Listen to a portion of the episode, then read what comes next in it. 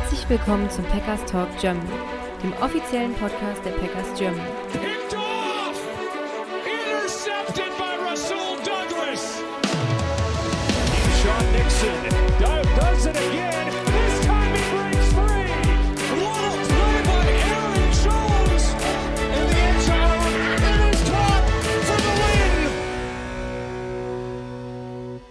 Herzlich willkommen, liebe Packers-Fans, zu einer neuen Ausgabe des Packers Talk Germany, Folge 246. Mein Name ist Sebastian. Die Woche mit mir geht der Kalle an, in die Analyse. Hallo zusammen. Ja, wir sind wieder einen Tag dran nach der ja, letzten Niederlage der Packers mit 24 zu 10 gegen die Minnesota Vikings in ja, einem Rivalry-Game. War ein bisschen ernüchternd, die Niederlage, oder Kalle? Ja, ähm, kommt halt immer darauf an, wie, wie man in das Spiel reingegangen ist. Ähm, äh, meine Erwartungen waren nicht so hoch diesmal nach den letzten Wochen und wenn dann die gleichen Probleme, auf die wir später zu sprechen kommen, wieder auftauchen, dann ähm, darf man sich halt nicht wundern, dass man die nächste Niederlage einfährt zu Hause, dann auch noch gegen die Vikings. Ähm, tut natürlich auch ein bisschen, bisschen mehr weh als, als die Niederlagen gegen andere Teams, aber wie gesagt, meine Erwartungen waren nicht so besonders hoch, deswegen hält sich die Enttäuschung eigentlich ähm, relativ in Grenzen. Ich weiß nicht, wie es bei dir aussieht. Ich glaube, du siehst das ähnlich, aber bei mir hielt sich das alles in Grenzen. Das heißt im Trugschluss aber, dass du mit einer Enttäuschung gerechnet hast. Ja. Also, Deutliche ich, äh, Antwort, ich geil. Bin Ja. eigentlich einer der Opti ich bin eigentlich einer der optimistischeren äh, Leute, aber die letzten Wochen waren dann doch sehr ernüchternd. Okay, bevor wir in unser ja, fast schon wöchentliches Trauerspiel einstimmen werden, irgendwann gleich brauchen wir noch dramatische Musik dazu, wollen wir noch ein paar kleine News durchgehen. Es gibt ein kleines, eigentlich übertrieben, wir haben ein paar kleine News und wir haben eine ganz große News. Ähm, Kalle, willst du mal drüber aufklären, was die große News denn ist?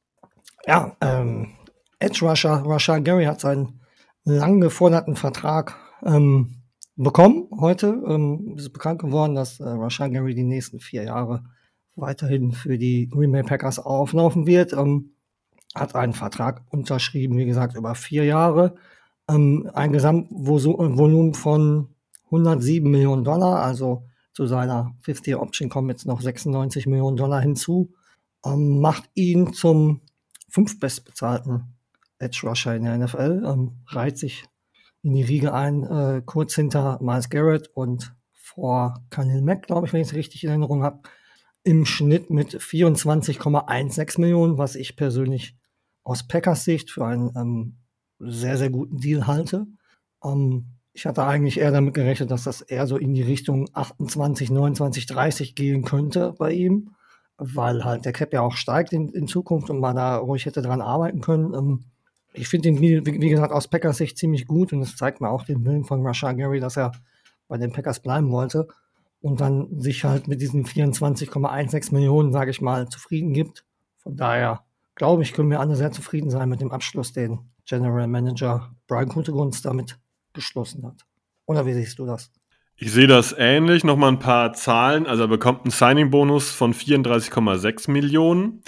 Und ähm, er ist jetzt unter Vertrag bis zur Saison 2027. Und die ganze Zeit ist er damit noch unter 30. Das heißt, wenn sein Vertrag ausläuft, ist er 29 Jahre alt. Seine Cap-Hits, um genau zu sein, Saison 2023 sind 11,8 Millionen dann 15,9, dann 23,9, dann 26,4 und dann 29,4. Das heißt, er bleibt auch unter dieser 30 Millionen Grenze und Karl hat schon erwähnt, der steigende Cap spielt da so ein bisschen mit rein. Man könnte wahrscheinlich erwarten, dass die Edge Rusher in der Ecke 2028, 2029 sicherlich nördlich von 30 Millionen verdienen und wenn dann Roshan Gary immer noch mit 28, 29 in, äh, ich sag mal, ein sehr, sehr starker Veteran Edge Rusher ist, ähm, dann haben wir den echt für, ja, ich sage jetzt nicht für, für, für Pennies bekommen, aber das ist ein Vertrag, der es jetzt absolut wert ist und der auf Dauer sicherlich vielleicht ein, noch Potenzial hat, äh, noch besser zu werden. Und von der Leistung her, naja, gibst du Rashan Gary wenig zu sagen. Ist unser bester Edge Rusher, ist hoffentlich ein Cornerstone für die nächsten entsprechenden vier Jahre. Und ich bin zufrieden mit dem Deal, kann man gerne so weitermachen. Ähm, wenn wir noch aufs Spiel zurückschauen, es gab vorher so ein bisschen Diskussion, wer denn, oder Diskussion ist fast übertrieben, ein paar Fragezeichen, wer überhaupt alles für das Spiel gegen die Vikings äh, fit ist. Kalle, erklären uns mal ganz kurz, was da eigentlich passiert ist und was da so am Ende dann überraschend war. Ja, wir hatten halt einige Spieler, die, die, die, die eine Injury Designation hatten vor dem Spiel. Der Warner Campbell war jetzt länger verletzt, konnte dann aber auch auflaufen. Ähm, Jay Alexander, die Rückengeschichte, die uns seit Wochen schon begleitet, war da auch im, war da auch im Spiel, konnte aber auch spielen. Ähm, Christian Watson, der letzte Woche gegen Denver runter musste, konnte auch spielen. Also wir hatten eigentlich erst äh, Anfang der Woche, glaube ich, gedacht, hm, da fehlen so einige, aber ähm, am Ende waren eigentlich quasi, bis auf jetzt die, die auf IA gewandert sind, Daniel Savage und ähm, Eric Stokes, ähm, waren eigentlich äh, alle an Bord und ähm, da konnte man äh, vor dem Spiel schon mit ein bisschen Hoffnung reingehen, dass es besser wird, weil halt das Stammpersonal halt auf dem Feld stand. Ja, und wie das dann funktioniert hat, da kommen wir dann gleich zu. Ja, genau. Lass uns da am besten mal direkt reintauchen. Ähm, wir wollen wieder die Positionsgruppen so ein bisschen nach und nach durchgehen, aber ich glaube, es macht Sinn, auch die Wunde ähm, ja, deutlich anzusprechen, denn die Packers haben auch in Halbzeit 1 vor allem offensiv wieder gar nichts gezeigt. Ähm, ich muss die Statistiken jetzt mal wieder aufrufen, genau, aber ich glaube, es kommt gar nicht auf die Präzision an. Wir haben Ewigkeiten einfach keinen First Down erzielt. Wir waren regelmäßig einfach ganz kurz offensiv auf dem Feld und dann wieder raus. Das hat sich, zieht sich seit Wochen jetzt in der ersten Hälfte so ähm, wie ein roter Faden durch unser Spiel. Und das haben wir am Sonntag auch wieder geboten bekommen und ähm, ich empfinde es mittlerweile als grausig. Ja, äh, grausig ist, glaube ich, ein sehr passendes Wort dafür. Ähm, es ist einfach unerklärlich, wo, woran das immer liegt. Also im du und Jo, ihr habt in den letzten zwei Wochen viel oder in den letzten drei Wochen viel, viel über den Coaching-Staff gesprochen. Ich hatte das Gefühl, gestern war es ein bisschen anders. Ähm, gestern haben andere ähm, Probleme eine Runde gespielt, warum, warum die Packers ähm, einfach nicht aus dem Arsch kommen, auf Deutsch gesagt, ähm, zum Anfang des Spiels. Und ähm, wie du schon gesagt hast, man hat einfach keine First Downs erreicht. Ich meine, einmal wurde eingeblendet, da stand man schon irgendwie bei 0 zu 9, was First Downs angeht. Also Packers hatten noch kein einziges First Down, da hatten die Vikings schon 9. Und äh, das funktioniert halt so nicht. Ne? Du kannst nicht immer so in die Spiele starten und äh, meinen, das funktioniert mal eben. Ja, ich, ich bin da wirklich ein bisschen sprachlos. Also ich fand, ähm, es ging eigentlich recht gut los. Es war, war, war, war ein Run über, über Jones, glaube ich, der erste, wenn ich mich richtig erinnere. Und dann ein das erste sogar ein Pass, glaube ich, Richtung Luke Musgrave. War, war das erst der Pass. Ja, das ja, kann natürlich Pass. auch sein, der Pass auf Musgrave dann. Das kann natürlich auch sein. Also ich fand, das sah schon gut aus. Und dann ähm, kommt der Third Down und dann hat man ja die Situation sofort, ähm, Love steht unter Druck, macht er eigentlich noch ähm, wirklich was Gutes draus, indem er sich äh, dem Druck entzieht und äh, den Ball auf, auf Dubs dann anbringt und dann kommt halt raus, dass äh, Rashid Walker äh, mit einer Strafe illegal äh, Man Downfield, glaube ich, war schon zu weit vorne war, dieses Play halt dann wieder zerstört und man wieder auf das Down zurückgehen muss und dann noch wieder weiter tiefer steht. Ja, wenn du halt so in so ein Spiel reinstartest, dann und schon Probleme hast, über Wochen in die Spiele reinzustarten, sind solche, solche äh, Aktionen dann natürlich äh, nicht gerade förderlich, ähm, was das Selbstvertrauen angeht. Ja, und dann macht man sich halt die Drives äh, direkt zum Anfang schon kaputt. Ähm, ich möchte gerne mal Daniel, Daniel Wellen, unseren Panther, gerne mal ein bisschen später auf dem Feld sehen und nicht schon irgendwie nach zweieinhalb Minuten. Ja, es, dann, ne, ist schwierig, schwierig einfach so ein Spiel reinzufinden. Vor allem mit den Strafen. Ich glaube, wir hatten schon sechs Strafen irgendwie nach, nach insgesamt 20 gespielten Minuten. Ja, ja, da fällt mir dann auch nicht mehr zu ein, was, was da eigentlich so, so, so abgeht im, im Team der Packers und ähm, wo das herkommt, du kannst über die Coaches reden, die diese Disziplinier äh, Undiszipliniertheiten halt abstellen müssen, aber du musst natürlich auch über die Spieler sprechen, die einfach sich selber auch mal äh, hinterfragen müssen, ob sie, ob sie immer alles da, da reinschmeißen, um, um vernünftig zu spielen. Und äh, wie gesagt, wenn, wenn dann jedes Spiel quasi mal erst ab Quarter 3 beginnt, ja, wie willst du dann überhaupt wen in dieser, in dieser Liga schlagen? Ja, also ich kann so ein bisschen teilen. Ich war erstmal froh, dass der erste Ball kein Run war, sondern mal, mal irgendwas anderes äh, gemacht hat. Dass es geglückt ist, der kleine Pass auf Musgrave, das ist ein anderes Thema, aber einfach mal, es war nicht absehbar, dass es ein Run ist. In der zweiten Spielzug fand ich richtig gut. Plötzlich waren nämlich direkt beide Backs drauf, Dylan und Jones. Dann hat man Dylan in Motion gebracht und hat dann äh, AJ, äh Quatsch, äh, hat Jones in Motion gebracht und hat dann über AJ Dylan diesen 7-Yard-Run gemacht zu Beginn. Und das habe ich gedacht, okay, man hat jetzt mal was vorbereitet, mal was ganz anderes. Ja, und dann hat es eigentlich wieder aufgehört. Also doof wie es klingt, die ersten zwei Plays fand ich noch in Ordnung und dann hat es eigentlich aus meiner Sicht einen offensiven Einbruch wieder gegeben. Das lag, da kommen wir garantiert gleich noch richtig intensiv drauf, auch an der Execution. Das war mal ein ungenauer Pass, das war auch mal ein Drop, das war mal eine schlecht gelaufene Route, was auch immer. Aber jetzt übermäßig kreativ fand ich das Playcalling weiterhin nicht. Ähm, wobei das, glaube ich, die Woche jetzt nicht der allergrößte Hauptpunkt ist. Da werden wir nochmal genau drüber reden. Deswegen schlage ich vor, wir gehen mal ein bisschen die Positionsgruppen durch. Ähm, wir fangen mit der Prominentesten an, würde ich vorschlagen. Quarterback Jordan Love. War der die Woche ein Problem, Kalle? Nein, finde ich nicht. Ähm, du hattest es schon angesprochen, es waren auch wieder ungenaue Würfe dabei. Aber im Großen und Ganzen hat Jordan Love, glaube ich, eher solide gespielt als, als schwach. Und ähm, ja, das ist halt schwierig. John Love tut mir persönlich so ein bisschen leid ähm, in dieser Situation, weil eigentlich ist es jetzt seine Zeit, die gekommen ist. Er soll zeigen, was er drauf hat. Er soll evalu evaluiert werden von den Packers und dann helfen ihm die Spieler da auch recht wenig. Ähm, wie gesagt, es waren auch eins, zwei, drei Ungenauigkeiten wieder dabei. Da waren ein paar Pässe, die, die definitiv auch wieder zu kurz waren oder auch äh, zu lang waren. Aber insgesamt finde ich, hat er, hat er eigentlich ein solides Spiel gemacht und hat ähm, versucht, das, die Offense am Leben zu halten. ähm, hat auch ein, zwei Scrambles gehabt, wo ich mich gefragt habe, warum er das macht, warum er da nicht, warum er da nicht ähm, doch noch versucht, den Ball anzubringen. Aber wenn du dir das Play dann nochmal anguckst, dann siehst du halt auch einfach, dass nichts offen ist. Ähm, er bekommt momentan gerade von den Receivern überhaupt keine Hilfe. Um, die Interception zum Beispiel, die kreide ich ihm nicht an. Da bin ich ganz klar der Meinung, dass äh, Jaden Reed das Ding dann reinziehen muss, wenn er die Hände dran hat und sich den nicht einfach schnappen lassen darf. Ähm, ich fand den Ball gut. Ich fand ihn jetzt nicht irgendwie zu kurz geworfen oder sonst was. Also er war wirklich in den Händen von, von, von Reed eigentlich drin und er muss ihn eigentlich reinziehen. Macht er nicht, gibt den Ball ab und damit hast du die Interception. Viele Drops, die ihn statistisch schlecht aussehen lassen. Also das ist etwas, wo, wo ich gleich bei den Receivern nochmal drauf kommen möchte. Ähm, das war definitiv auch ein Problem. Aber ich glaube, gestern kann man ihm eigentlich äh, wenig bis nichts vorwerfen. Ich teile deine Meinung zum Teil. Deswegen teilt man die Meinung auch. Ähm, ich habe ihm schon was vorzuwerfen, wobei vorwerfen als Begriff ist viel zu hart. Ähm, ich fand, er hat Average gespielt. Ähm, das ist halt allerdings auch nicht das, was ich mir jetzt irgendwie dann natürlich erhoffe. Ich erhoffe mir da schon mal, dass vielleicht von ihm auch mal eine Spitze kommt, wo ich mal sage, das ist ein richtig gutes Spiel von ihm gewesen. Das war halt wieder Durchschnitt. Da würde ich mir natürlich schon hoffen, dass man dieses Potenzial, was man ihm immer nachsagt, dass man das auch mal in einzelnen Spielen sehen kann und sagen kann, okay, das Spiel von ihm war klasse, aber die Receiver waren das Problem.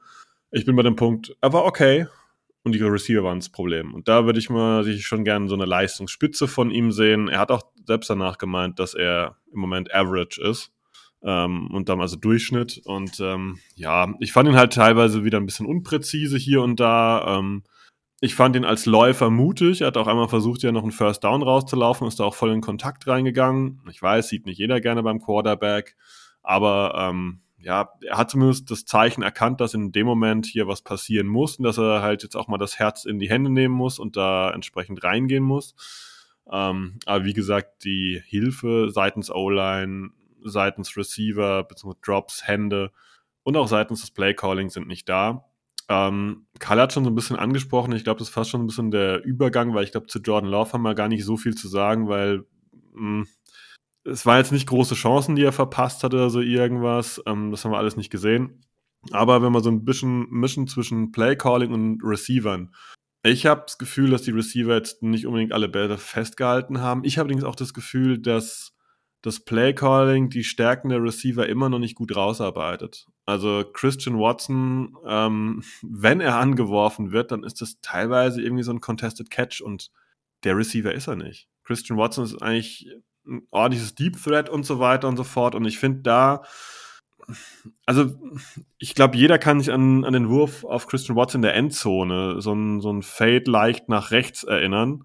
Ähm, das ist nicht der Ball, den Christian Watson braucht. Also das ist ein Ding, das der tendenziell nicht reinzieht. Ne? Natürlich ist es möglich, dass er genau nächste Woche mich eines Besseren belehrt, aber ich finde, da geht einfach mehr und das sollte eigentlich ein guter Coaching-Staff erkennen.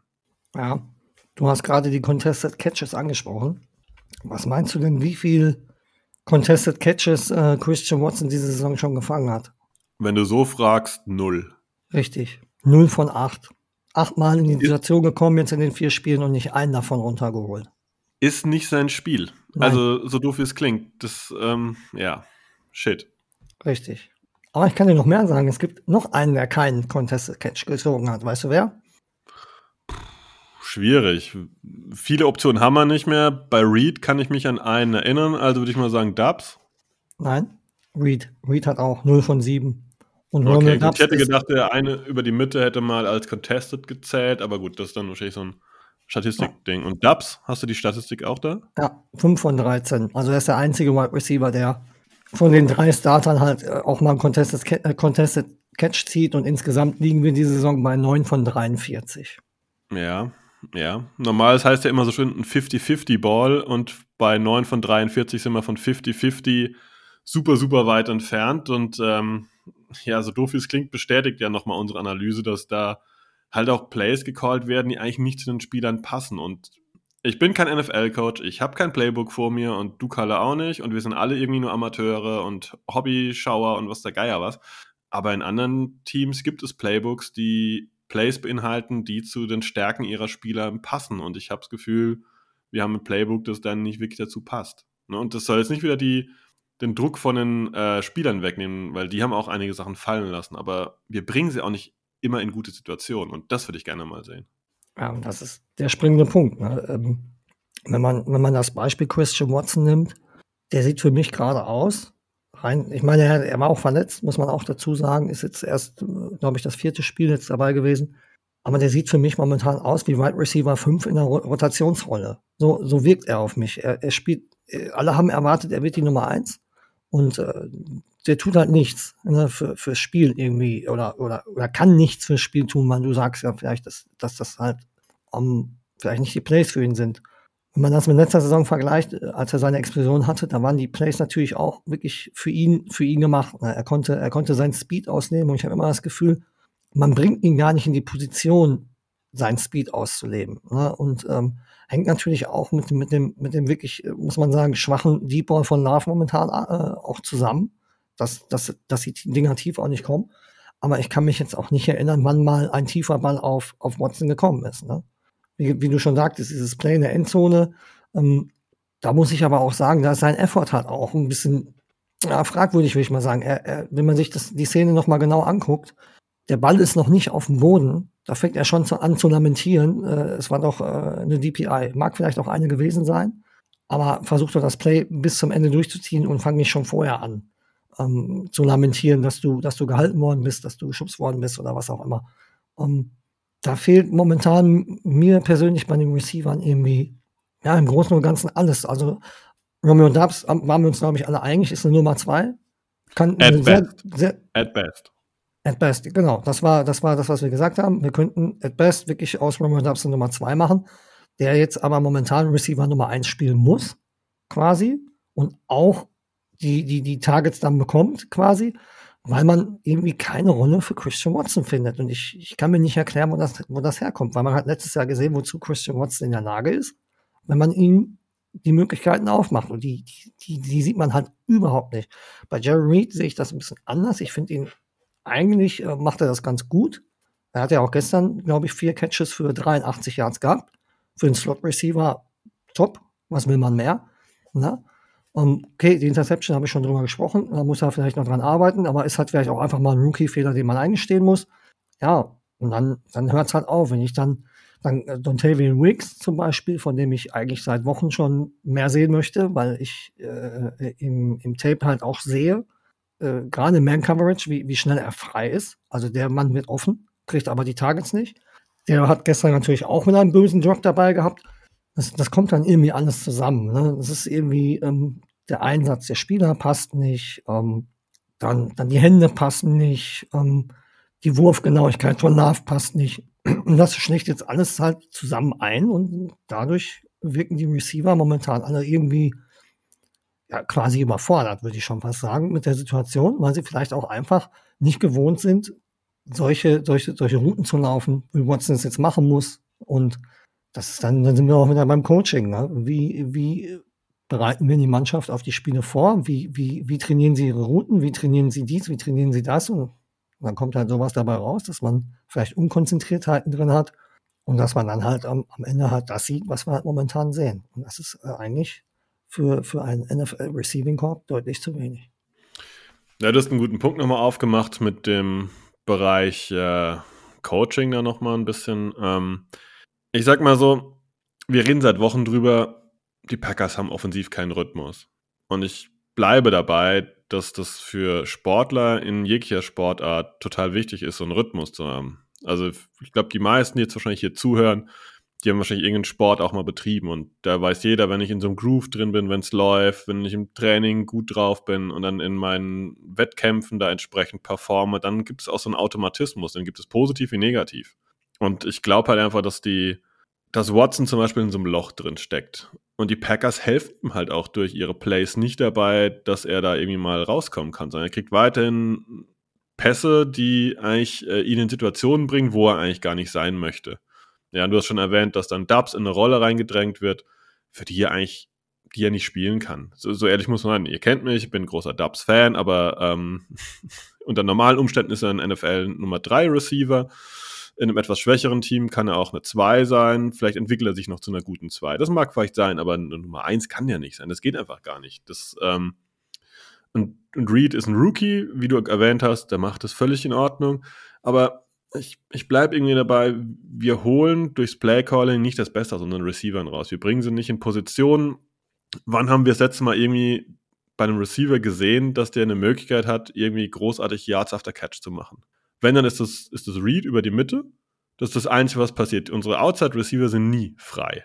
Also heißt es letztendlich ja irgendwo auch, dass die ähm, Spielzüge, die Calls, die wir machen, für die Defense auch lesbar sind. Die wissen, was da kommt.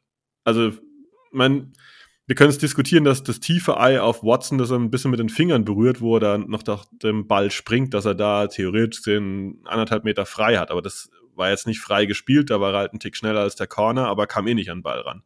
Aber so richtig frei, dass einem quasi die Kinnlatte runterfällt und sagt, ach du Schande, ähm, hat die Defense hier äh, ja, einen Schuss in den Ofen gemacht, hat die gepennt. Das haben wir überhaupt nicht. Und das liegt nicht immer daran, dass die andere Defense perfekt performt. Das liegt auch daran, dass wir einfach da keine Überraschungsmomente bieten, die die Spieler nicht in die Positionen bringen. Und das fehlt mir total. Ja, kann ich nur zustimmen. Also, das ist, das ist, das ist alles momentan wirklich ein Trauerspiel, dieses ganze, ganze Gesamtkonzept. Und da gebe ich dir halt voll recht. Man, man kreiert keine Coverage-Busts, indem man Separation kreiert. Wie gesagt, das ist bei Watson eh eigentlich meist über den Speed, aber den kriegt er irgendwie nicht drauf. Wie du schon sagst, auch Dubs ist eher selten frei. Mm, und ja, Reed, Reed ist schon öfter, öfter frei, ist mir aufgefallen. Dann kommt der Ball aber auch wieder nicht hin. Wie gesagt, Wicks finde ich ist sehr oft frei, ähm, wird aber irgendwie noch nicht so richtig in das Spiel eingebunden. Ähm, wo wir dann bei Passcatchern sind, Musgrave, das gefällt mir eigentlich relativ gut. Ich finde, da kann man eigentlich noch mehr, noch mehr draufgehen, aber er hat auch, glaube ich, dann irgendwann eher weniger gespielt gestern. Hatte dann nach seinem Drop, war er irgendwie komplett untergetaucht, was das Passing Game angeht. Ja, und die, die anderen Titans helfen da jetzt auch nicht ähm, im Passing Game weiter. Ähm, DeGuara hattest du schon gefordert, äh, könnte ruhig mal mehr ins Passspiel mit eingebunden werden. Hat da gestern überhaupt keine Rolle gespielt. Ähm, ja, schwierig. Also, äh, ich glaube, AJ Dillon war schon wieder gestern ähm, von den Targets her der, der die meisten Bände gefangen hat. Na, das spricht ja dann auch schon wieder Bände, wenn, der, wenn dein, dein Running Back dann die meisten Targets sieht oder die Targets fängt. Und ja, das ist, das ist schwierig. Wir, wir stecken da auch einfach nicht drin, sage ich immer so schön. Ähm, ich will gerne mal Mäuschen spielen, was da abgeht in Green Bay gerade, gerade beim Training, gerade in, den, in der Facility, was da besprochen wird. Aber irgendwo ist der Wurm drin und den kriegen sie nicht raus und daran müssen sie jetzt weiter arbeiten. Jetzt sind wir ein bisschen zu flockig über Titans und Running Backs schon hinweggefegt. Äh, gehen wir nochmal kurz zu den Titans zurück. Also Luke Musgrave, stimme ich dir zu, gefällt mir gut. Ähm, ich würde mir fast noch ein bisschen mehr in seine Richtung entwickeln, äh, äh, äh, entwickeln, erwünschen, was ich schon wieder erzähle. Ähm, Tucker Craft würde ich fast gar nicht arg bewerten wollen im Passing Game, weil er sieht eigentlich keine Pässe. Er ist da nicht involviert. Äh, ben Sims, ja gut, ist ja der dritte Titan, der vier, fünf Snaps pro Spiel sieht. Ja, Josiah DeGuara, sein Blocking ist ein bisschen mäßig dieses Jahr. Die Kritik muss man, glaube ich, stehen lassen.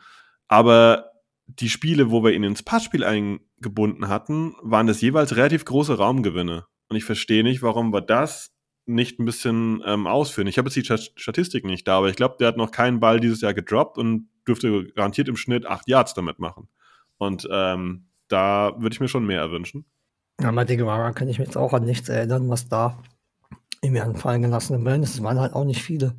Aber ja, wie du sagst, Musgrave äh, sollte definitiv mehr, mehr noch eingebunden werden und ähm, er ist einer der schnellsten Titans, glaube ich, überhaupt in der NFL und mir fehlt dann so ein bisschen diese, diese Tiefe halt bei ihm auch. Ne? Man hat viel bei ihm gesprochen, dass er Seam Routes und sowas laufen kann und, und auch mal tief die Gegner schlagen kann. Das sehen wir halt gar nicht. Er wird halt viel im, im Kurzpassspiel eingebunden. Und da würde ich mir auch wünschen, dass man da vielleicht mal ein paar Yards draufpackt. Tucker Craft, wie du sagst, Tucker Craft ist, glaube ich, so dieser typische Tight End halt einfach. Ne? Das ist halt dieser Tight End, der wirklich diese Zeit braucht, über Jahre, um sich an dieses Niveau zu gewöhnen. Deswegen erwarte ich da auch nicht viel und sehe das auch jetzt alles gar nicht so negativ bei ihm. Ähm, ben Sims, wie du sagtest, Thailand 3. Und der Guara, da kann ich mich gestern an einen Player erinnern, da ist er, da sollte er von der linken Seite halt rüberziehen auf die rechte Seite und blocken und, und ich weiß gar nicht mehr, in wen er da reingerannt ist. Ich glaube, in Runyon ist er da reingerannt und dann irgendwie in den Raum gesprungen. Wie du sagtest, da ist das Blocking auch eher mäßig. Das ist eigentlich immer das gewesen, worauf man sich bei ihm verlassen konnte. Das läuft dieses Jahr eher, eher schwächer. Ja, und ähm, man muss auch ehrlich sein, viel zu erwarten gab es von den Titans nicht im, im, Vorlauf der Saison, weil es einfach eine völlig unerfahrene Gruppe ist, abseits von DeGuara, der ja noch nicht mal wirklich Titan ist, wenn man es genau nimmt. von daher bin ich eigentlich recht zufrieden, wie es läuft. Und ja, einen Vorwurf kannst du den Jungs eigentlich auch nicht machen. Wie gesagt, da fehlt halt einfach die Erfahrung, gerade auf dieser Position. Wenn wir zu DeGuara nochmal zurückkommen, ich habe die Statistik mal nachgeschaut. Sieben Targets, sieben Catches, 8,3 Yards im Schnitt, drei First Downs. Ja, da haben wir es doch. Setz ihn hm. noch ein, wenn das kann. Ja. Also, wenn das funktioniert über ihn und das ein Mismatch auch für die gegnerische Defense ist, wenn er da aus dem Backfield oder aus dem halben Backfield als Halfback dann ein bisschen äh, als ähm, ähm, als ähm, H-Back. Äh, als H-Back ähm, hinten ein bisschen rauskommt äh, und das ein Problem für eine Defense ist, ja, dann mach's doch einfach. Ich meine, scheint ja zu funktionieren. Ähm, aber ja, äh, da sind wir auch ein bisschen bei dieser Stubbornness, bei der ja, Sturheit ein bisschen des Coaching-Staffs. Darüber haben wir in den letzten Wochen auch schon ein paar Mal geredet. Und ähm, weil wir jetzt bei Deguara und dem Blocking sind, könnten wir eigentlich zu den Running Backs übergehen. Die fand ich die Woche, äh, ich sag mal, irgendwie verbessert, aber irgendwie auch hatten sie nicht richtig die Chancen, das Verbesserte zu zeigen. Ähm, denn zum Beispiel dafür, dass Aaron Jones als fit gecallt wurde, waren es endlich sieben Touches äh, im Laufspiel einfach zu wenig. Ja, definitiv. Ähm, ich glaube, am Ende waren es 13 Touches für beide, für Dylan und, und Jones für, glaube ich, 40 Yards. Ähm, Dylan lag irgendwo bei 1, schlag mich tot. Ähm, hatte dafür halt im Passing Game halt ein besseres Spiel. Ja, wir reden jetzt schon die ganze Saison über das Run Game und wenn du dann eigentlich das Gefühl hast, es funktioniert einigermaßen, dann, dann, dann geh damit doch. Ne? Es wird dann eingestampft, dann liegst du wieder zurück, du, du läufst nicht und ja, man definiert sich eigentlich offensiv über das Laufspiel und dann ist es wieder ja nicht vorhanden, weil, weil 13 Touches für, für zwei Backs ist halt einfach nichts und damit kommst du halt dann auch nicht weiter im Run-Game und ja, ich bin da mittlerweile schon ein bisschen ratlos, ähm, was man da machen kann. Außer, außer die Jungs einfach eingeben. Ich glaube, Elvin Jones, der, der, Zwillingsbruder von Aaron Jones, der sich eigentlich nie öffentlich über seinen Bruder äußert, sondern eigentlich immer sehr ähm, zurückhaltend ist, was das angeht, hat jetzt auch einfach gesagt, ey, gib meinem Bruder einfach mal diesen, dieses Ei und lass den mal machen. Aber es passiert halt nicht. Ne? Und ähm, jeder weiß, dass Aaron Jones der beste Playmaker in diesem Team ist, wenn er, wenn er hundertprozentig fit ist. Ja, dann setzt du ihn wieder nicht ein. Ich hatte das Gefühl, er war nicht bei 100 Prozent. Er ist dann bei einem Play auch ins Aus und dann auch direkt unten geblieben, hat sofort angezeigt, ey, schick mal einen anderen drauf. Ja, ich weiß nicht, ob das dann die mangelnde Fitness ist, ob das die sogenannte Stubbornness ist, die du da ansprichst, von der Fleur auch zu sagen, nee, wir müssen das jetzt doch anders regeln. Ich verzweifle so langsam an der ganzen Geschichte. Ähm, und äh, ja, ich, das, wie gesagt, mir fehlen so ein bisschen die Worte, wie man, wie man das beschreiben kann, was da passiert. Ja, Worte sind auch gar nicht so leicht zu finden, finde ich.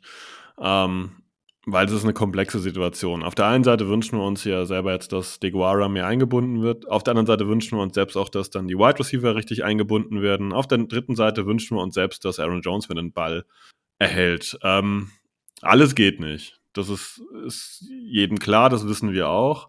Ähm, wir kommen, glaube ich, immer wieder zu diesem Punkt Rhythmus zurück. Und dieser Rhythmus fehlt halt komplett und vielleicht fehlt jetzt auch wir haben über das Playcalling gesprochen und dass es keine Spielzüge für Emmanuel Wilson gibt und so weiter und so fort, dass die Packers hier und da nicht mutig genug sind. Und ich habe das Gefühl, dass die Packers den Motor vor ein paar Wochen abgewürgt haben. Haben da quasi einen Rhythmus, den man vielleicht mal so nach dem Spiel gegen die Saints mit diesem Comeback und so weiter vielleicht so ein bisschen hatte. Den haben sie abgewürgt. Und seitdem versucht man ihn jetzt so ein bisschen krampfhaft zu starten. In dem Fall, dass man Aaron Jones nicht ganz fit mit reinnimmt und dann sagt, na gut, komm, so ein paar Plays von ihm sollen reichen, um den Motor wieder anzukriegen. Man erzwingt dann Würfe auf Watson in Situationen, die eigentlich für ihn nicht geschaffen sind. Das ist alles so ein bisschen, äh, ja, fast krampfhaft irgendwie ist, weil dass es irgendwie lockerer geht. Wie gesagt, dieses, das zweite Play, beide Running Backs drauf und du schickst Aaron Jones an die rechte Außenlinie in Motion und ballerst mit Dylan da rein für sieben oder acht Yards. Perfekt. Perfekt. Das war perfekt gecallt. Das war perfekt designt. Das war ein richtig, richtig guter Spielzug. Die Defense hatte, glaube ich, keine Ahnung, was da passiert. Die hat wahrscheinlich eher gedacht, dass da jetzt irgendwas mit Aaron Jones von über den Slot geht oder was da Geier war und dass auf jeden Fall Dylan nicht laufen wird. Perfekt. Aber das ist dann so eines der wenigen Spielzüge, wo man sagt, das sah gut aus. Ich kann mich noch an den Dubs-Touchdown erinnern. Ja, das war auch mal gut gecallt. Das war auch richtig gut gecallt. Da sind die, sind die Corner quasi ineinander gelaufen und Dubs war im Prinzip frei. Das war auch sauber gecallt, aber dazu haben wir halt auch wieder zig Anläufe gebraucht und haben vorher irgendwelche anderen Sachen gemacht, die sorry, sowas von vorhersehbar waren. Ich weiß gar nicht, war gleich ein Dillenlauf vorher, wo auch jeder wusste, okay, die laufen mit Dillen jetzt einfach Kerze gerade aus und das ist halt so uninspiriert. Und das ist das, was mich so ein bisschen nervt und der Punkt ist, mich nervt eigentlich gar nicht dieses Uninspirierte, sondern mich nervt, dass man immer wieder sieht, dass es viel, viel, viel, viel besser geht und dann fällt man wieder in so ein ich sag nicht mal 1 plus 1 zurück, sondern irgendwie so, ein, so eine 0 plus 0 Rechnung zurück. Man sagt, okay, das ist, ja, da ist überhaupt kein Esprit da, da ist überhaupt kein, keine Kreativität da, das ist total durchsichtig und das nervt mich kolossal. Offensiv. Ja, kann ich nur unterschreiben. Also nerv, nervig ist es definitiv. Du hattest das angesprochen, das wollte ich auch ansprechen, halt, dass man diesen Touchdown auf Dubs, das hätte man auch sofort callen können. Warum, warum muss ich da erst dreimal irgendwie irgendwo reinlaufen und dann, glaube ich, durch eine Strafe kriegen wir nochmal den Versuch, glaube ich, und dann, und dann, dann callst du dieses Ding. Warum, warum callst du das nicht schon drei Plays vorher? Wenn du weißt, dass es funktioniert, dann, dann callst doch einfach. Und warte nicht darauf, bis, bis du wieder total unter Druck stehst. Ne? Ich habe immer das Gefühl, Matt LaFleur setzt dieses Team völlig unnötig unter Druck. Äh, unter Druck. Ne? Dass man immer wieder in diese Situation kommt, gerade das Third and Long. Und ja, das ist doch klar, dass das auch in den Köpfen irgendwann mal arbeitet. Ey, wir sind schon wieder das Third and Long, wir sind schon wieder acht Yards weg, wir sind schon wieder neun Yards weg. Das arbeitet natürlich auch in den Köpfen. Ich glaube, dieser mentale Aspekt, den darfst du natürlich gerade bei diesen jungen Jungs dann auch nicht vergessen. Und da muss, muss Lafleur natürlich Wege finden, alles so easy zu halten, wie es nur geht. Und das schafft er dann teilweise mit solchen Plays, aber halt viel zu spät. Das kannst du auch schon eher bringen. Ja, ja, ganz genau. Ähm, ich glaube, über den Bereich haben wir uns jetzt schon relativ dezent unterhalten. Ich würde fast vorschlagen, wir gehen noch kurz zur O-Line. Da hat es aus meiner Sicht endlich mal einen Wechsel gegeben. Man musste scheinbar nochmal auf alle Töpfe schlagen, nochmal richtig Alarm schlagen, um dem Coaching-Staff wirklich mal jetzt mitzuteilen, Rashid Walker ist nicht die Lösung auf Left Tackle und ähm, man ist mit der gleichen O-Line wie die letzten Wochen da reingegangen und hat Rashid Walker bewiesen, indem er quasi wirklich wie so eine Drehtür da aussah und irgendwie jeden durchgelassen hat, plus sich äh, Strafen eingesammelt hat. Und dann kam Josh Nischman rein. Ich sage nicht, dass die Line danach perfekt war, aber das Niveau wurde dann etwas gehoben. Insgesamt fand ich die O-Line in dieser Woche passabel. Das war ordentlich. Wie gesagt, ähm, Kollege Hunter von den Vikings ist ein gefährlicher Pass-Rusher und von dem hat man die Woche jetzt relativ wenig gesehen. Das war insgesamt äh, passabel ab dem Moment, wo Rashid Walker draußen war. Und es soll kein Blaming von Walker sein. Der ist zumindest noch nicht ready. Ja, da gehe ich auch mit. Ähm, Walker hatte relativ früh im Spiel schon für zwei Strafen gesorgt, die dann, die dann auch wieder verheerend waren und ähm, ähm, ein Sack, glaube ich, da hält Jordan Love zugegebenermaßen, ich glaube, der erste Sack war es, den man auch sehr lange, aber da sieht Walker halt aus wie eine Drehtür. Da äh, ist keine Gegenwehr gegen den Pass Rush gewesen und der Pass Rusher konnte quasi einfach dran vorbeilaufen. Es tut mir leid für den Jungen. Ich, ich, ich mag ihn. Ich habe ihn als, als, als Right Tackle in den Preseason Games fand ich ihn, fand ich ihn recht passabel. Aber der Mann ist, tut mir leid, aber wie du schon sagtest, der ist einfach nicht NFL-tauglich auf Left Tackle und da müssen sich die Packers definitiv nach was anderem umschauen. Er wurde ja dann auch gebencht, wie du gesagt hast. Um, nach 18 Snaps schon ähm, musste er dann, das heißt schon, hätte schon er sein können, aber 18 Snaps hat er gespielt erst. Ähm, dann kam, kam Nyman rein, und hat dann, hat dann wirklich ordentlich gespielt, meiner Meinung nach. Hat zwar auch zwei Pressures zugelassen, aber der Mann ist halt auch wieder nicht im Rhythmus. Ähm, Josh Myers hatte eine Aktion, wo ich auch wieder dachte, ey, das war, glaube ich, auch direkt am Anfang. Das, das, da snappt er den Ball und springt nach vorne und äh, springt völlig am, am Nose-Tackle vorbei. Ähm, ich weiß nicht, wo er dahin wollte und der Nose-Tackle macht dann auch den Stop äh, zum, zum äh, Tackle for Nose und das sind halt so Kleinigkeiten, die da reinspielen, die dann, die dann immer ausschlaggebend sind, dass, dass wir halt den Ball nicht nach vorne bekommen. Ne? Um, Zach Tom hatte eher ein schwächeres Spiel, fand ich. Hat auch viel Pressures zugelassen. War, war bevor wir alle so, bevor wir alle so durchgehen, zu Nigelman und Walker habe ich noch ganz kurz was, bevor wir auf der anderen Seite okay. schon gelandet sind. Ähm, da werfe ich den Packers eine Sache vor. Und das ist fehlende Preparation. Wenn ich mit David Bakhtiari in die Saison gehen möchte und ich kenne seine Krankenakte, dann muss ich da vorsorgen. Und wenn die Vorsorge war, dass Rashid Walker ausreicht, dann hat man nicht ausreichend vorgesorgt. Weil ich glaube, dass, also ich kann es mir nicht vorstellen, dass Rashid Walker auf Starting Left Tackle Niveau trainiert und nur in den Spielen versagt. Ich denke, das ist, da gibt es schon eine, gewisse ähm, Schnittmenge, dass das einfach auf der einen Seite wie der anderen Seite schon zusammengehört. Wenn man dann direkt feststellt in Trainingscamps, dass Josh Nischman nicht mit dem entscheidenden Engagement trainiert, nicht mit dem entscheidenden Feuer, dann muss ich was tun. Es gibt Free Agents, es gibt auch die Möglichkeit, dass ich irgendjemand, der im Trainingcamp woanders gecuttet wurde oder was auch immer, hole und da haben die Packers die ganze Zeit einfach gar nichts getan. Und das ist wirklich, es hat jetzt sieben Spiele gebraucht, dass die Packers hier auf aufgewacht sind und Nischman reinschicken. Und ich habe auch nichts gegen Nischman, aber wie gesagt, der ist öffentlich angezählt worden in Sachen Trainingsintensität, in Sachen Bemühen. Und das ist in, in Amerika das ist eine absolute Red Flag und die Packers machen weiter nichts. Ich erhoffe mir, dass entweder nächste Woche wird der Kollege ähm, Caleb Jones dann auf Tackle aktiviert und man probiert es mal mit ihm. Ich habe keine Ahnung, ob der gut ist, das werden wir dann sehen. Oder man muss mal irgendwas anderes machen. Auf jeden Fall einfach nur jetzt hier mit so einer Rotation von Walker und Nijman die Saison da durchwurschteln. Damit helfen wir wieder Jordan Love nicht. Und wir wollen ja ihn irgendwie als potenziellen Franchise-Quarterback auch evaluieren. Und da ist es auch eine Sache von Vorsorge vom Management. Auf Left Tackle muss was passieren. Entweder Nijman trainiert jetzt richtig und spielt auch gut, oder es muss was passieren. So kann man einfach nicht weitermachen ja, valide Argumente und ähm, habe ich null entgegenzusetzen. Also das ist äh, definitiv eine Sache, über die man sprechen muss, dass man da nicht vorgesorgt hat. Wie gesagt, ich glaube, der Plan war Josh Nyman und ähm, der hat, wie du gesagt hast, hat den Effort nicht gebracht im Training und äh, man hat sich dann für Walker entschieden. Und wie du sagst, wenn man jetzt nach sieben Spielen dann merkt, er ist es nicht, obwohl man es vielleicht auch nach drei hätte schon sehen können. Ja, gut. Eine Lösung muss her. Hm, ich glaube nicht, dass bis morgen Abend da noch was passiert, kann ich mir wenig vorstellen. Und was ich mir da vorstellen könnte, ist, dass man dann halt doch wieder anfängt, die, die Online durcheinander zu schmeißen. Was man ja eigentlich nicht will, aber ähm, ich fand, Zach Tom hat letztes Jahr auf Left Tackle doch äh, deutlich besser gemacht als Walker jetzt dieses Jahr.